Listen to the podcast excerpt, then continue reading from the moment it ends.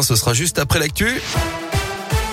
Et le journal maintenant avec Greg Delsol. Bonjour Greg. Bonjour Guillaume, bonjour à tous. À la une, pas de blocage de la raffinerie de Faisin ce matin. Les agriculteurs et les routiers ont repoussé leur mobilisation. Ils ont obtenu un rendez-vous avec le préfet de région. Trenitalia étend son offre entre Lyon et Paris de deux allers-retours par jour. Elle est passée à trois depuis hier. Cinq sont prévus à partir de juin. La compagnie ferroviaire italienne a transporté 150 000 voyageurs depuis un peu plus de trois mois avec un taux de remplissage de 87%. Le gouvernement a publié son rapport d'enquête sur Orpea, rapport qui confirme les dysfonctionnements graves dénoncés par un journaliste dans un livre. Nourriture insuffisante, documents financiers insincères, des établissements souvent suroccupés. Document de 500 pages dans lequel on peut lire que le groupe a dégagé 20 millions d'euros d'excédents sur les dotations versées par les pouvoirs public. 80 familles ont porté plainte. 18 mois de prison pour un chauffeur livreur violent. Cet homme de 33 ans a été jugé euh, lundi en comparution immédiate d'après le progrès. Le 31 mars dernier, il avait insulté et menacé une jeune femme et un jeune homme sur le parking d'une résidence étudiante de Marcy-l'Étoile dans l'ouest lyonnais. Il leur avait également craché dessus avant d'exhiber un couteau. Il s'est également avéré que ce livreur n'avait pas de permis. Il avait déjà été jugé quelques jours auparavant pour une cinquième conduite sans permis et des blessures involontaires sous l'emprise de stupéfiants et d'alcool. Grosse frayeur dans le premier arrondissement de Lyon lundi soir d'après le progrès, un individu aurait tiré à plusieurs reprises au fusil à paintball contre deux voitures qui ont pris la fuite rue des Capucins. La devanture d'un commerce aurait également été visée sans faire de dégâts. Aucune plainte n'a été déposée.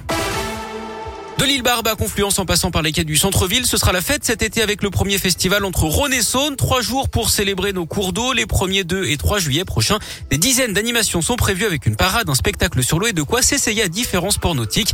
Les élus lyonnais promettent un moment festif pour petits et grands pour mieux prendre conscience de l'importance de préserver la nature.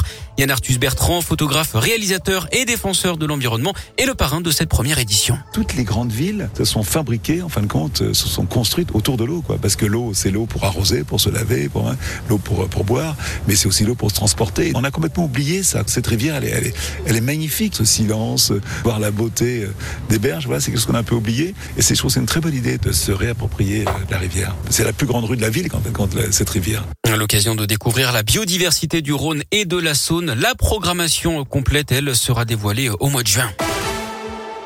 Il a gagné 200 millions d'euros il y a un an et demi à l'euro million et il a décidé de consacrer la totalité de son gain à la protection de l'environnement.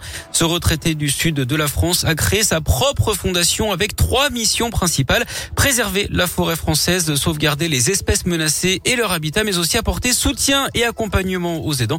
Dans une interview à Aujourd'hui en France, il explique qu'il n'a jamais eu le rêve d'acquérir des bateaux, des châteaux ou encore des voitures de sport. Il voulait simplement donner du sens à cet argent tombé du ciel. Et puis du sport du foot avec les quarts de finale aller de la Ligue des Champions hier. Ça s'est bien passé pour les clubs anglais. Liverpool et Manchester City se sont tous les deux imposés. 9h04.